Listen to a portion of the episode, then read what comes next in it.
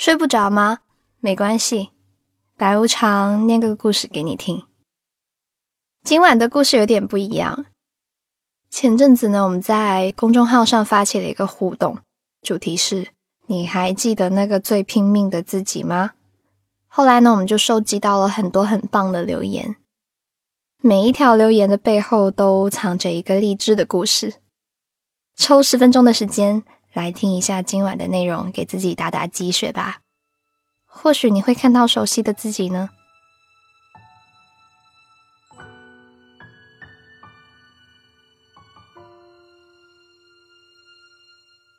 一高考那段时间，为了考到梦想的大学，每天五点多就起床，晚上复习到将近一两点才睡。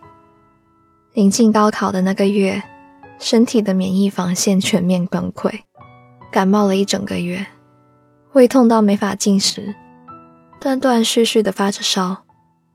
北方的雾霾让我的支气管炎一直没法好转。严重的时候还会咳血。那时候吃一顿饭不会超过五分钟，去洗手间也要拿着英文书，就连跑步发泄都要边背古文边跑。虽然最后愿望没有实现，但还是很怀念那个拼搏的自己。二，今年在准备专升本考试，长达七十天的备考。确实很煎熬。每天早上七点半起床，就开始在宿舍复习，一直到晚上十二点才睡觉。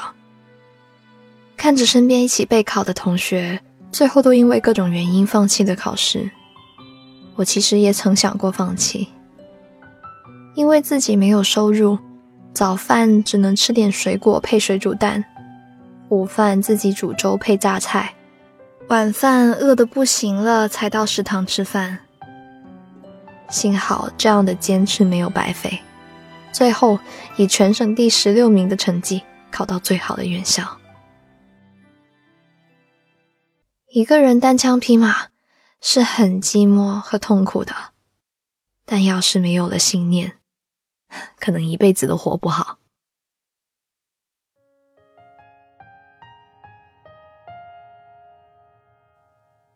三，二零一二年暑假留校准备司法考试，因为压力太大了，每晚都会在噩梦里哭醒。于是开始了一个半月针灸、喝中药、喝备考的日子。寝室里没有冰箱，所以每天都要自己煎中药。每周有三个下午，顶着烈日转两趟公交去宁波市区做全身针灸。一来一回就要五个小时。为了珍惜学习的时间，我每天六点起床，走路的时候也在听音频。考前两周，停止了针灸治疗，一度想放弃考试，但还是咬牙坚持了下来。考试前一晚只睡了半个小时，最后以三百九十分一次性通过司法考试。四，当我决定考研的时候，暗恋的学长和我说了一句：“我支持你。”就因为学长的这句话，让我每天早起背政治英语，中午随便吃点小睡一会儿，醒来继续复习专业课，一直复习到深夜才睡觉。就连周末也拒绝一切活动，一心想着要考上他的学校。面对难熬的日子，我哭过无数次。可一想到他说的那句话，又抹了抹眼泪，继续埋头复习。最后，我去了另一所学校，而学长也找到了他的爱情。祝他幸福，也祝自己能找到幸福。五，他是我的高中同学，也是我这辈子最喜欢的男生。那时他追我，我没答应。后来我反过来追他，他说：“你要考到班级第一，我们就在一起。”然后我真的拼尽全力，硬生生把自己从年级一千多名提到了第十二名，在班上排到了第一。他跟我拉钩，高考完就在一起吧。可是后来我们就再也没有联系过。他一定是把这件事情忘了。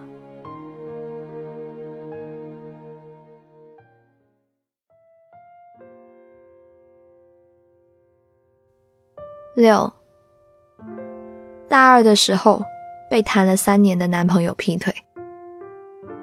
当时我正在法院实习，又要准备辩论赛，还要准备考雅思。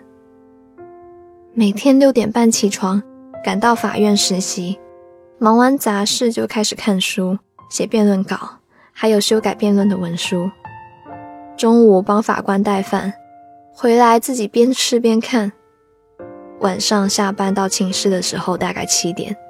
开始看书、改稿、做真题、听听力，晚上学到两三点，睡几个小时之后，又开始新的一天。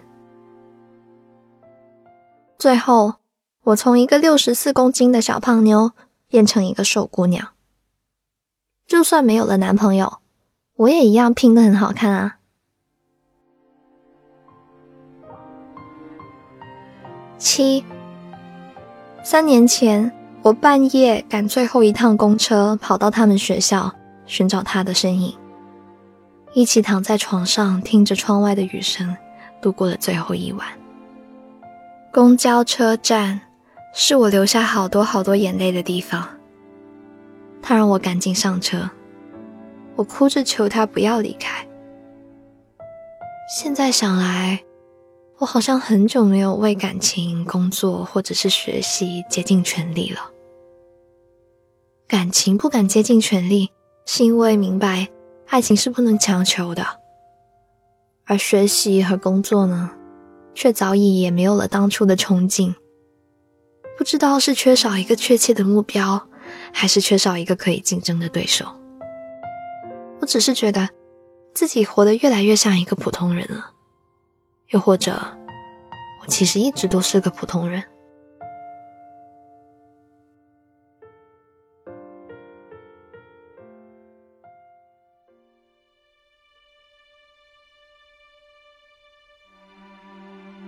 八，国庆放假回来，本以为可以每天晚上十一点半就睡觉，然而还是一连几天加班到深夜。有时还不得不把办公室当成家。有个晚上，我坐在办公室里往窗外看，远处就是五光十色的摩天轮。可热闹是他们的，我什么都没有。好想要像以前读高中的时候一样，一旦不舒服了就打电话叫爸爸来接我回家。可我早就毕业了。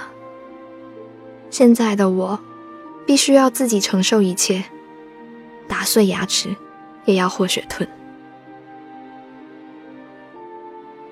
九，去年毕业开始工作，被逼着在极短的时间内完成不可能的工作量，每天不停的摸索着，除了吃饭睡觉就是工作加班。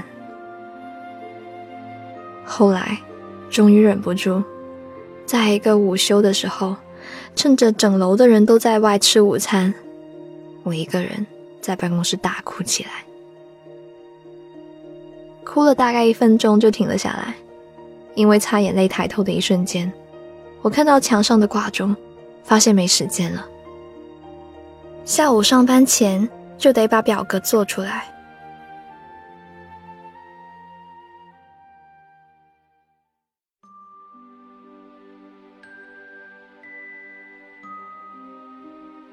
十，我是一名西餐厨师，现在已经是副经理了。我的工作从来只有精确的上班时间，没有一个确定的下班时间。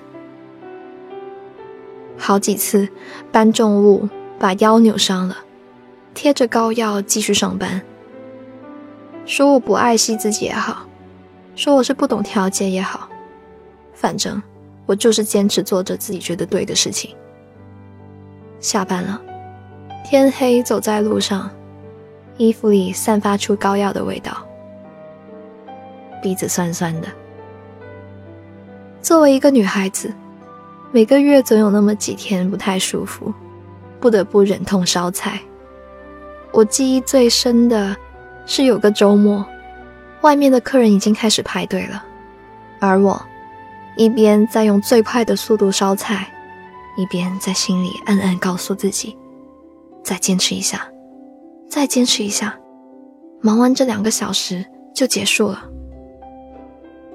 我只记得当时镜子里的自己，脸色苍白，但却很快乐。十一，决定创业，来到一个完全陌生的城市，认识的朋友用一只手就可以数完。为了省钱，和最好的朋友。住在又小又破的工作室阁楼里，阁楼太小，身子都不能直立，连走路都是半蹲着。记得有一次，朋友下楼时不小心滑了一下，整个人从楼梯上摔了下来，摔得屁股都麻了。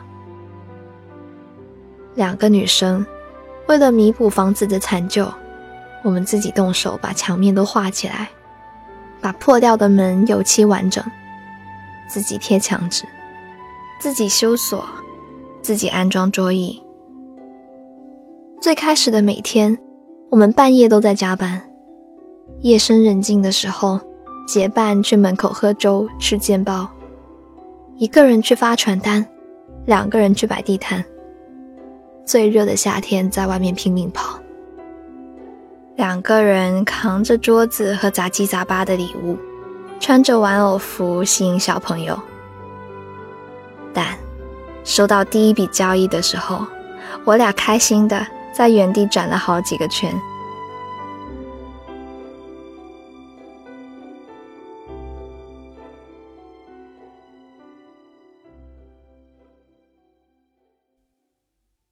今晚的故事念完啦，我呢把许多许多人的经历分享给你听。希望你每次在内心觉得快要不行的时候，都知道自己其实不是一个人。加油吧！那你还记得曾经那个最拼命的自己吗？是在什么时候？又是为了怎样的目标呢？欢迎在评论区留言给我。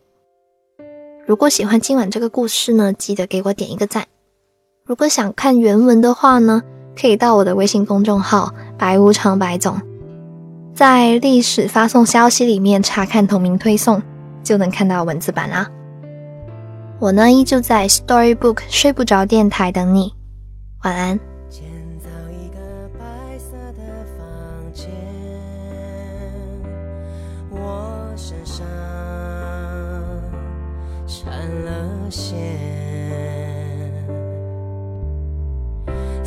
就只剩爱上了纯洁。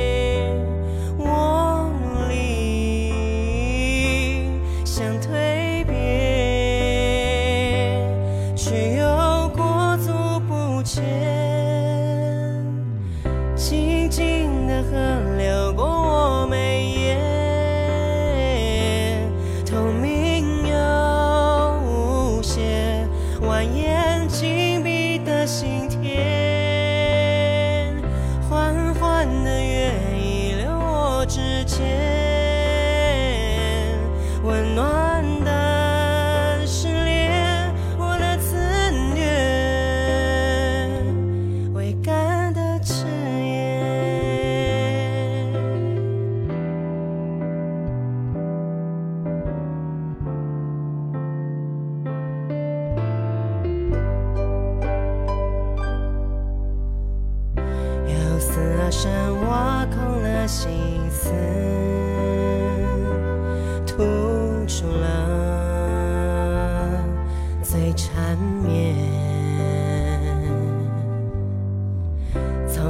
时间磨好了